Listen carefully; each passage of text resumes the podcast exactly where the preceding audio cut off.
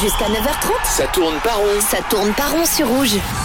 Oui, merci de nous retrouver à l'instant. Ça tourne pas rond, l'émission qui parle de foot, mais pas que. On s'intéresse à la Nati ce matin et à son parcours dans cette Coupe du Monde. La Suisse qui s'est imposée 3-2 face à la Serbie dans un match quand même assez disputé où la Serbie a mené 2-1.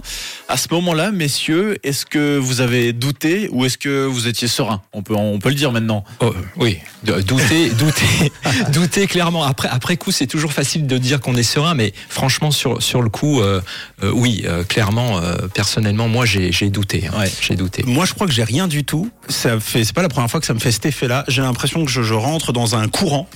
Et puis je me fais trimballer pendant euh, 95 minutes sans rien comprendre.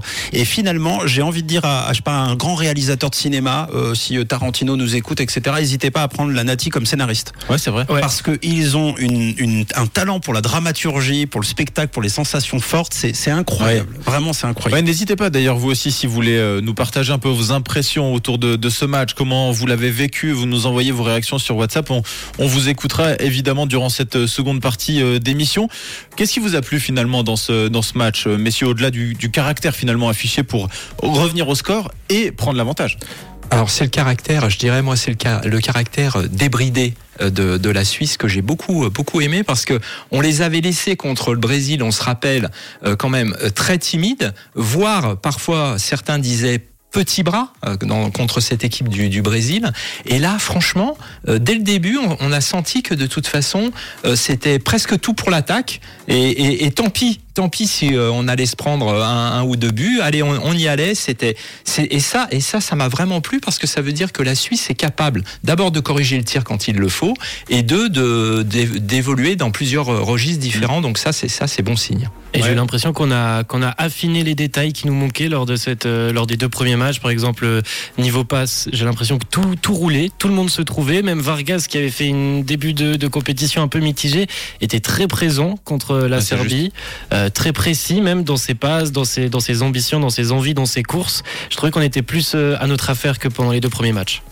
Et donc après sa victoire euh, 3-2, la Suisse s'est donc qualifiée pour ses euh, huitièmes de finale. Ce sera face au Portugal demain. La Suisse qui a également, tu le disais John, empoché du coup un chèque de 13 millions de dollars de la part de la FIFA. C'est ce que touchent toutes les équipes finalement qui accèdent à ce stade de la compétition. On parlait la semaine dernière du foot business et des différentes primes. Là donc c'est la fédération suisse qui touchera ce petit pactole, mais les clubs aussi devraient avoir leur part du gâteau. Je ne sais pas si vous le saviez, mais si un joueur a joué pour un club dans une période de deux ans avant la Coupe du Monde, le club sera rétribué à hauteur d'environ 10 000 dollars par jour que le joueur aura passé au Qatar. Préparation incluse. Le journal du Parisien nous apprend que lors du dernier mondial, ce programme avait bénéficié à 416 clubs répartis sur les cinq continents.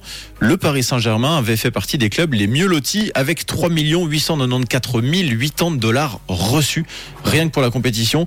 C'est quand même assez énorme et on espère évidemment que euh, les clubs suisses seront également euh, rétribués. Ce sera peut-être un peu plus difficile, mais en tout cas, voilà pour euh, la partie un peu business. Eh Oui. ben, je savais pas du tout. Ah oui, alors euh, là, là, effectivement, je connaissais pas le- la, la mécanique, en tout cas de manière aussi précise. Et on peut dire, en tout cas, que cette mécanique, elle est excellente parce que euh, ça permet euh, de de main- de- d'alimenter et de maintenir à niveau, voire de développer euh, le, le football à chaque fois au, au sein de, des différentes des différentes nations. hein. Ouais, on peut presque regretter que cette somme soit pas reversée aux clubs formateurs plutôt qu'aux aux clubs qui, qui font jouer Ouais. les joueurs, qui sont pourvoyeurs de joueurs. Ouais, mais Lucerne aura ses petites billes quand même. Ouais. Lucerne, Voilà, euh, c'est juste, Lucerne un petit peu d'argent. Ouais.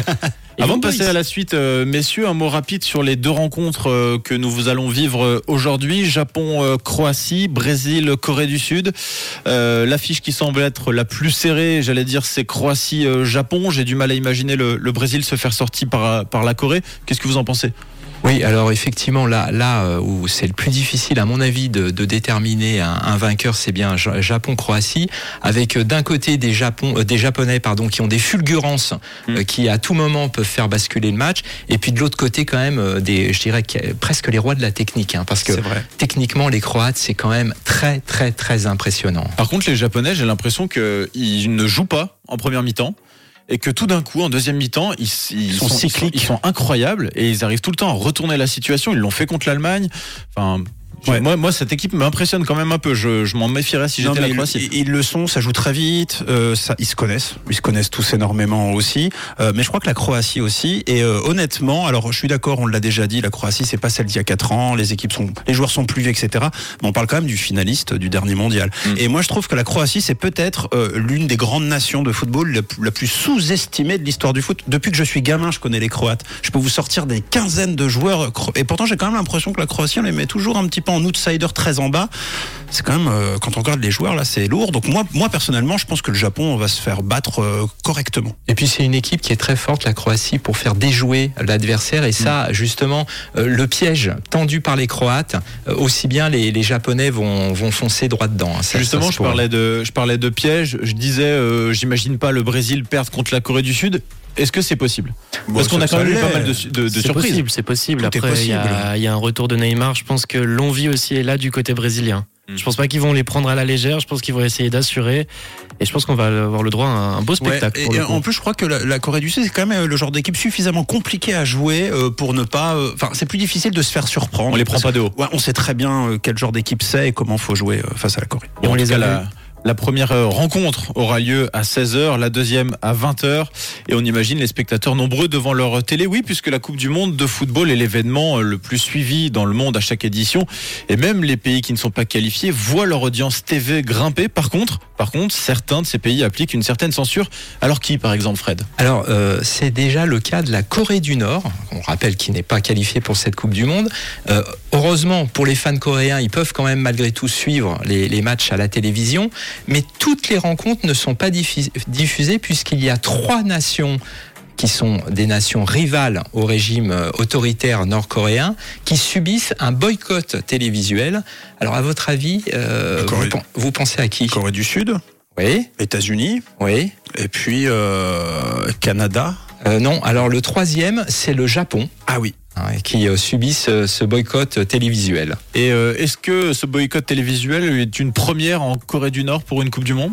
Alors la, la Corée du Nord en fait est absente de la Coupe du Monde depuis sa deuxième participation en 2010, c'était en Afrique du Sud.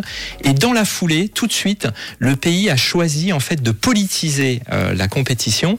Et donc c'est à partir de 2014 que les retransmissions des matchs des États-Unis, du Japon et de la Corée ont été boycottées.